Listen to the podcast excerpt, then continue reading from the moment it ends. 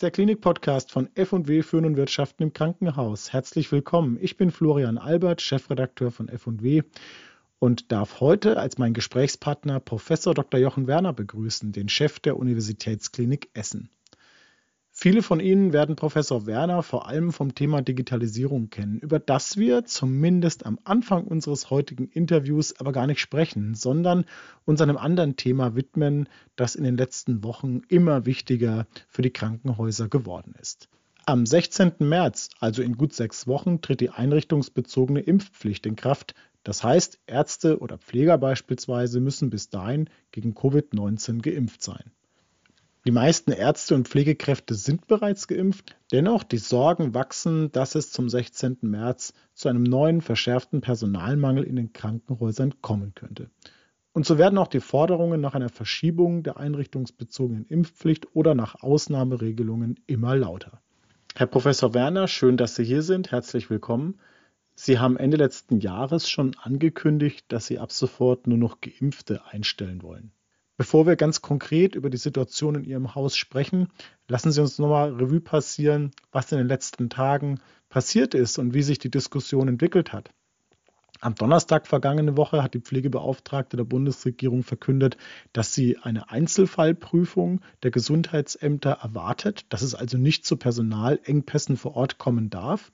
Einen Tag später hat unser Bundesgesundheitsminister Karl Lauterbach im FAZ-Interview klargestellt, das Gesetz gilt, eine Verschiebung kommt nicht in Frage und auch einen Flickenteppich an Einzelregelungen gilt es zu vermeiden. Gestern, am 1. Februar, konnten wir einem Bericht von Business Insider entnehmen, dass inzwischen selbst das BMG nicht mehr daran glaubt, die einrichtungsbezogene Impfpflicht kontrollieren zu können, weil die Gesundheitsämter schlicht überlastet sind. Herr Werner, blicken Sie da gerade noch durch? Ja, ich glaube, letztendlich muss man es tatsächlich so bewerten. Das Ganze ist ja ein großes Kommunikationsproblem, das uns seit Beginn der Pandemie begleitet. Und als damals die Thematik mit der Impfpflicht, mit der einrichtungsbezogenen Impfpflicht aufkam, da hatten wir die Notwendigkeit schon gesehen. Wir waren schon im Vorfeld soweit und hatten da gesagt, dass wir künftig nur noch Mitarbeitende einstellen möchten bei uns an der Essener Universitätsmedizin, die geimpft sind. So war das für uns. Dann haben wir aber gesagt, aber die, die wir hier haben, da müssen wir eben sehr, sehr vorsichtig mit sein, denn die haben ja eine große Erfahrung. Jeder, der uns verloren geht, da geht viel Erfahrung mit verloren. Und wie kann man es dann bewerkstelligen? Dann, ähm, das war, glaube ich, am 12. Dezember, hatten wir ja noch einen gewissen Vorlauf. Wir haben sehr intensiv für Impfungen geworben. Wir haben inzwischen eine äh, Impfungsdurchschnittsquote äh, bei uns von über 98 Prozent. Also die allermeisten sind tatsächlich geimpft. Ich versuche mit so vielen es geht zu sprechen, um die Hintergründe besser zu verstehen und äh, vielleicht doch äh, die eine oder Impf andere Impfung noch ähm, herbeizuführen. Und es ist ganz klar, Ganz viele dieser, insgesamt aber natürlich äh, eher wenigen Mitarbeitenden, ähm, wünschen sich eine andere Impfung als den mRNA-Impfstoff oder als den Vektorimpfstoff. So. Und das ist ja auch dann gegeben mit dem Impfstoff von Novavax. Bis dahin sind wir total übereins und sagen, das ist doch prima. Dann kam die Ankündigung, der wird aber erst Ende Februar. Herr Lauterbach sagte 21. Februar ähm, ausgeliefert. Und dann sage ich, ja gut, das ist dann eben so, aber das kann man natürlich auf gar keinen Fall den Mitarbeitenden hier anlasten, weil die nicht das Liefer, äh, den Liefertermin berücksichtigen konnten. Und deswegen ist meine absolut klare Forderung, ähm, wenn die äh, sagen, wir möchten geimpft werden, haben vielleicht auch schon die erste Impfung Ende Februar, Anfang März, dass die natürlich weiter beschäftigt werden müssen. Das kann ja nicht an wenigen Wochen scheitern, äh, ob die äh, eben weiter beschäftigt werden können. Der Knackpunkt scheinen ja nun die Gesundheitsämter zu werden, die das alles gar nicht mehr kontrollieren können. Ich frage mich, was will man den Gesundheitsämtern noch zumuten? Ich erinnere mich gut an die Zahl Inzidenzwert von 50, wo gesagt wurde, also über 50 kann man keine Kontaktnachverfolgung mehr machen. Inzwischen sind wir über 1000 und ähm, die sind vollkommen überlastet.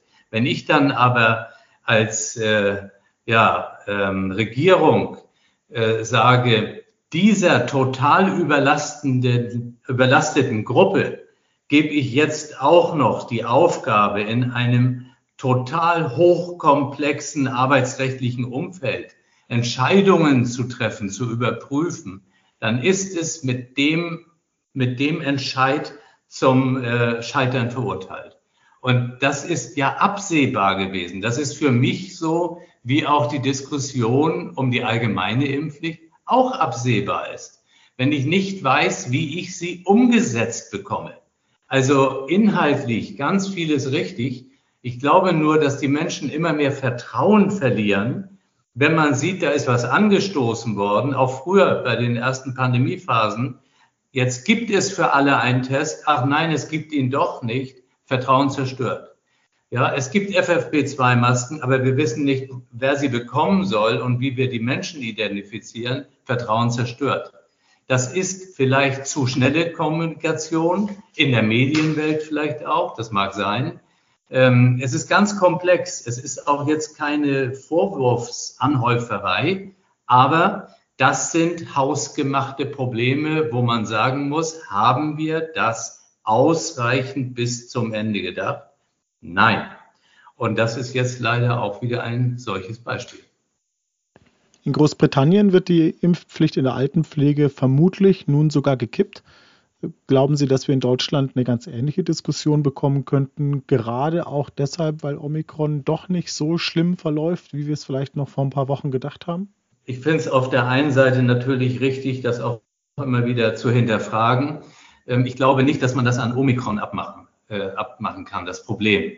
Also für mich persönlich gehört eine Impfpflicht, ähm, weil das wird ja nicht die letzte solcher Situation sein, zum Berufsbild im Krankenhaus, dass ich sage, wir müssen alles dafür tun, dass unsere Mitarbeitenden die Patienten nicht infizieren.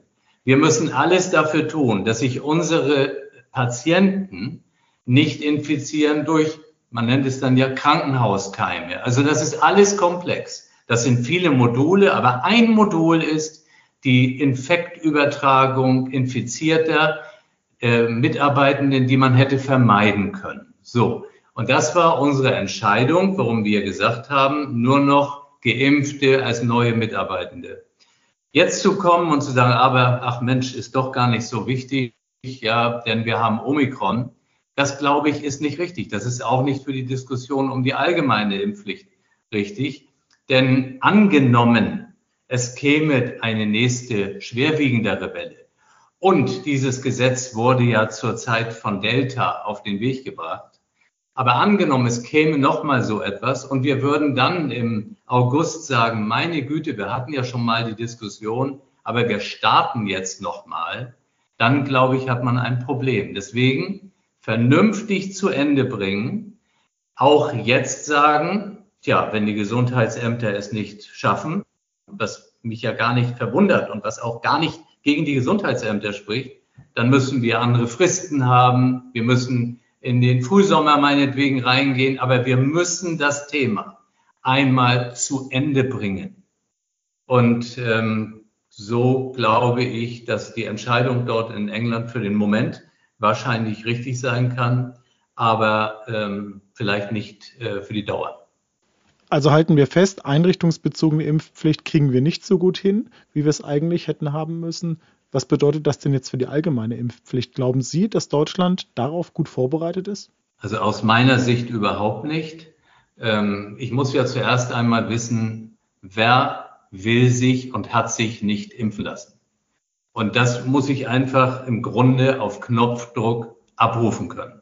Dann muss ich sehen, wer ist dieser nicht nachgekommen. Dann kommen wir wieder auf das ganze Thema auch Genesenen. Ich würde es davon entkoppeln, weil es geht nicht darum, ob jetzt jemand mal äh, gerade genesen ist oder nicht. Ich hatte immer favorisiert auch dieses 1G, 2G, 2G plus, 3G, ich halte es einfach für nicht praktikabel. Für mich ist die Frage vollständig immunisiert. Das kann man auch haben, wenn man einmal infiziert war und zweimal zusätzlich geimpft ist. Also wie, wie es dann auch ist, vollständig immunisiert oder eben unvollständig oder gar nicht immunisiert. So. Und hier geht es ja darum, haben die Menschen sich durch Impfung vollständig immunisieren lassen, mit oder ohne Einbeziehung des äh, durchgemachten Infektes. Wenn wir das dann wissen, dann wissen wir, ob sie es dann getan haben, nach Ablauf einer Frist. Dann müssten wir aber wissen, wo finden wir die? Wer ist denn das überhaupt? Was kann man dort äh, oder muss man jetzt für Bußgelder verhängen? Wie kann man das kontrollieren? Es dürfte doch auf gar keinen Fall sein, dass da wieder Tausende von Menschen mit beschäftigt sind, in einem Datenmeer, das nicht geordnet ist oder mit Papierdaten am Schluss zu suchen, wer denn noch äh, dort erfasst werden kann. Und da habe ich so das Vertrauen verloren in unseren Digitalstatus Deutschland, ähm, dass ich das einfach nicht für umsetzbar halte. Und ähm, wenn ich etwas ankündige, irgendeine Strafe, wenn ich Kindern immer sage, ihr dürft dann nicht mehr rausgehen und trotzdem können die rausgehen oder dürfen nicht spielen oder was auch immer, dann nehmen sie es doch nicht mehr für ernst. Und deswegen glaube ich, es ist nicht komplett durchdacht. Und vor dem Hintergrund sollte man sich die Zeit nehmen, man sollte vernünftige Entwürfe machen, darüber dann abstimmen, bis hin zur Umsetzung. Und ich glaube, da haben sich schon so viele Leute gute Gedanken gemacht, wenn man die zusammenfasst, dass man dann vielleicht auch etwas aufsetzen kann. Aber normalerweise wird das auch Monate dauern.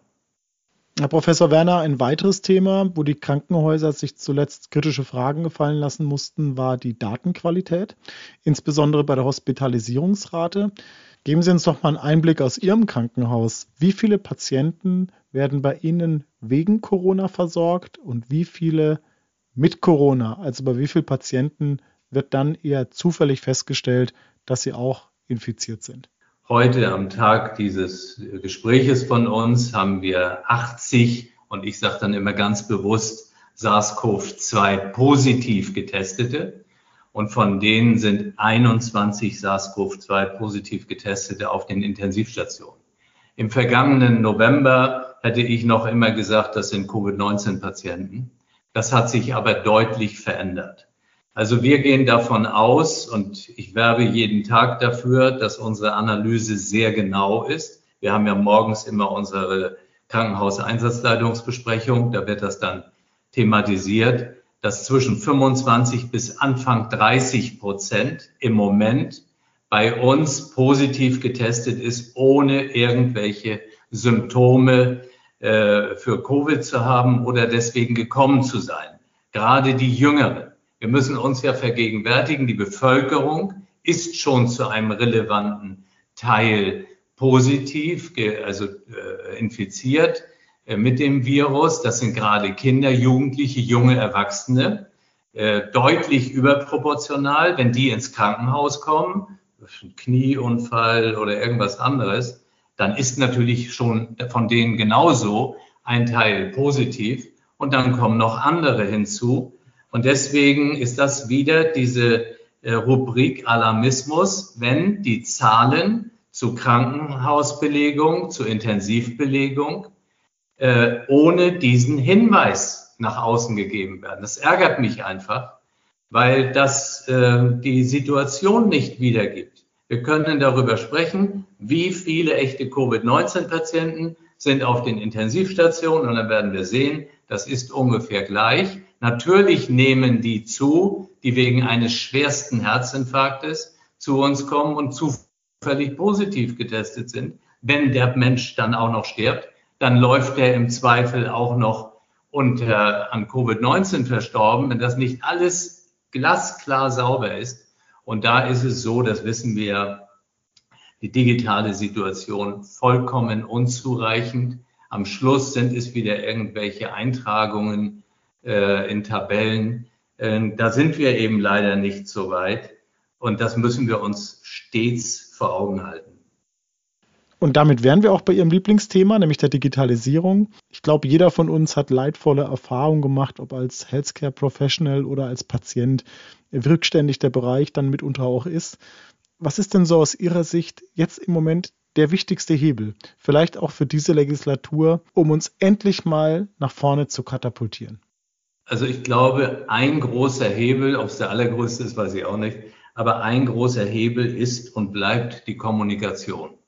Also wir haben jetzt diese Pandemie, wir haben vieles erlebt und ähm, wir wollen daraus ja ähm, auch Initiativen aufbauen und nach vorne denken.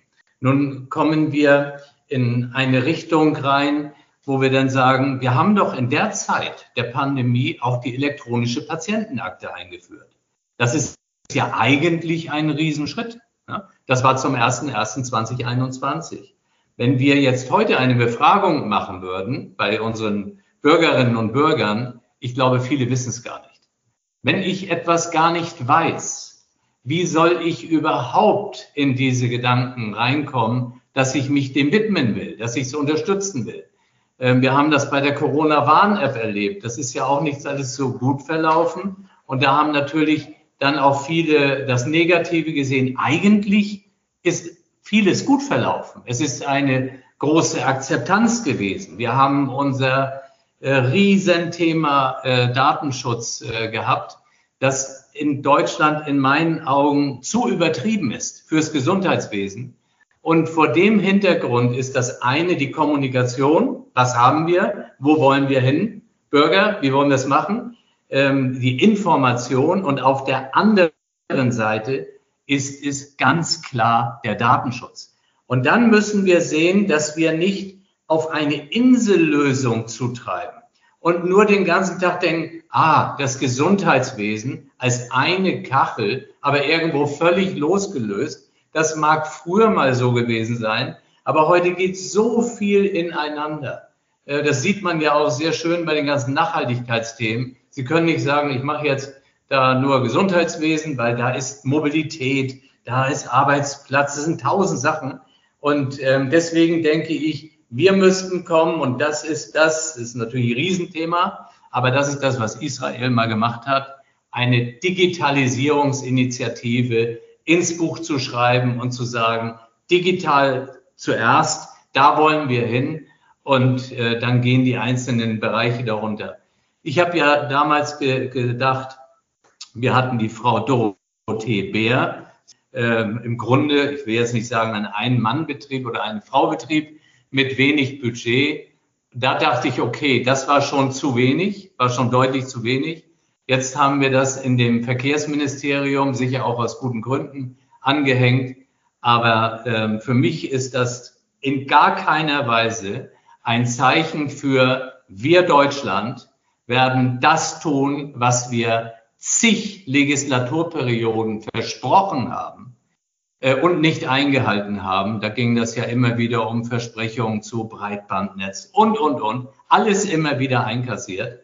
Und äh, deswegen, das ist das, was wir brauchen. Und da ist ein Punkt natürlich äh, die Gesundheit und ein Punkt die elektronische Patientenakte. Aber bevor die kam, wurde sie schon wieder zerredet. Ähm, und das ist sehr ernüchternd. Lassen Sie uns zum Abschluss zu einem Thema übergehen, das Sie selber gerade schon angerissen hatten, nämlich das Thema Nachhaltigkeit. Auch in Krankenhäusern immer wichtiger, immer mehr Kliniken werben damit, dass sie Klimaschutz betreiben, dass sie CO2-Emissionen einsparen, dass sie ein Green Hospital werden wollen. Ganz interessant zu dem Thema eine aktuelle Studie, aus der jetzt auch verschiedene Medien berichtet haben.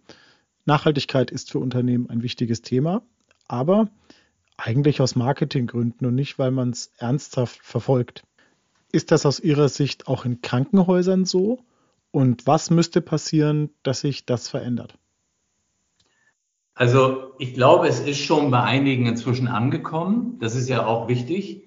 Und ähm, ich möchte da einen Bogen in die Vergangenheit schlagen. Als ich 2015 hierher kam, da hatten wir ja auch noch nicht jeden Tag in der Presse, wie katastrophal die Digitalsituation hier ist. Ich weiß ganz genau, damals ging das um das elektronische Rezept und um den elektronischen Entlassungsbrief.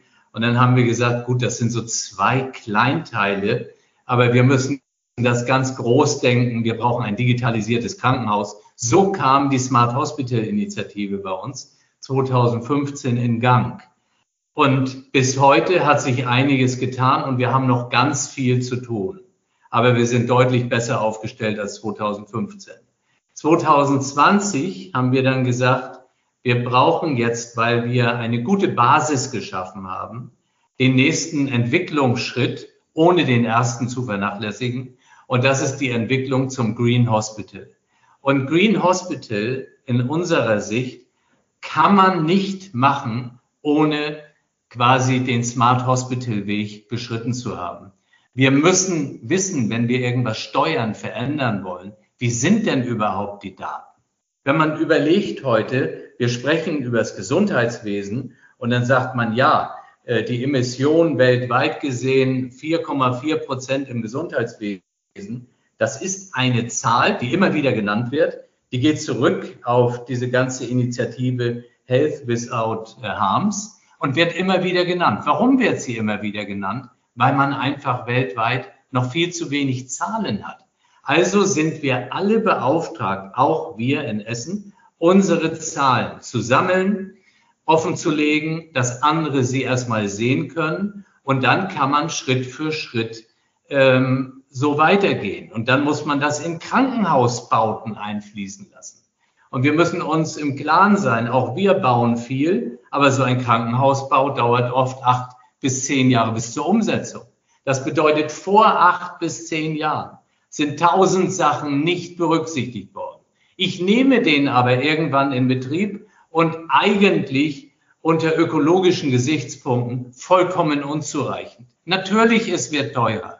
Aber wir können immer, wir müssen mal aus dieser Erklärungsnot raus, es ist so und so viel freigegeben worden, weil wir hier an unserer Gesamtgesundheit arbeiten und jetzt nicht nur äh, budgetiert das betrachten müssen. Dazu sind diese Krankenhausbauten wieder zu wichtig. Wir brauchen Daten, wir müssen diesen Weg gehen. Wir sind in 2020 losgegangen Damals, als ich Smart Hospital angestoßen hatte, hatten wir uns 30 Mitarbeitende quasi zusammengesucht, die waren hoch engagiert im IT-Thema. Als wir jetzt gesagt haben, wir gehen los, wir wollen das machen, hatten wir in einer Woche 130 Interessierte, die gesagt haben, wir möchten mitwirken, dass wir in einem nachhaltigen Unternehmen tätig sind. Das bedeutet im Umkehrschluss aber auch, das ist ein so wichtiger Faktor. Und die Leute hier sind bereit, den Weg mitzugehen, dass wir das auch hinsichtlich der Mitarbeiterbindung und, und, und als Chance wahrnehmen müssen. Es geht los in den Köpfen der Leute. Ja, da müssen wir die Veränderung schaffen. Und das ist sehr wohl bezahlbar. Und dann Schritt für Schritt die Leute im Kopf zu bewegen, dass sie das Licht ausmachen, dass sie die Computer abschalten, dass sie, wenn die Fenster offen sind, nicht heizen. Das sind alles Parameter, wo man sagen kann, bringt nicht, doch, es bringt was. Und das sind Dinge, die kosten ganz wenig. Und dann kommt natürlich Thema Einmalartikel, der ganze Müll. Ja, also damit will ich nur sagen, das muss in eine Bewegung reingehen, eine Bewegung der ganzen Krankenhäuser. Und äh, wenn diese Bewegung ist, dann wird man auch mit solchen Bauten wieder anders denken, als wenn da ein Einzelner sagt, ja, stopp, aber dann sagen die, ja, ja, seien Sie mal froh, dass Sie es jetzt bewilligt bekommen haben. Und eigentlich erwarten wir, dass Sie nochmal die Kosten um zehn Prozent reduzieren. Ja, aber das ist rückständig, ja, total rückständig. Vielen Dank für das Gespräch, Herr Professor Werner, und danke für die Zeit. Konkrete Beispiele für guten Klimaschutz, für machbaren Klimaschutz finden Sie übrigens auf unserem Portal www.bibliometmanager.de. Im letzten Jahr haben wir in einer F&W-Titelstrecke gute Fallbeispiele zusammengesammelt, wie man Klimaschutz vor Ort im Krankenhaus betreiben kann. Und tatsächlich, das muss nicht immer teuer sein, ganz oft reicht schon ein bisschen guter Wille. In diesem Sinne, danke fürs Zuhören und hoffentlich bis zum nächsten Mal.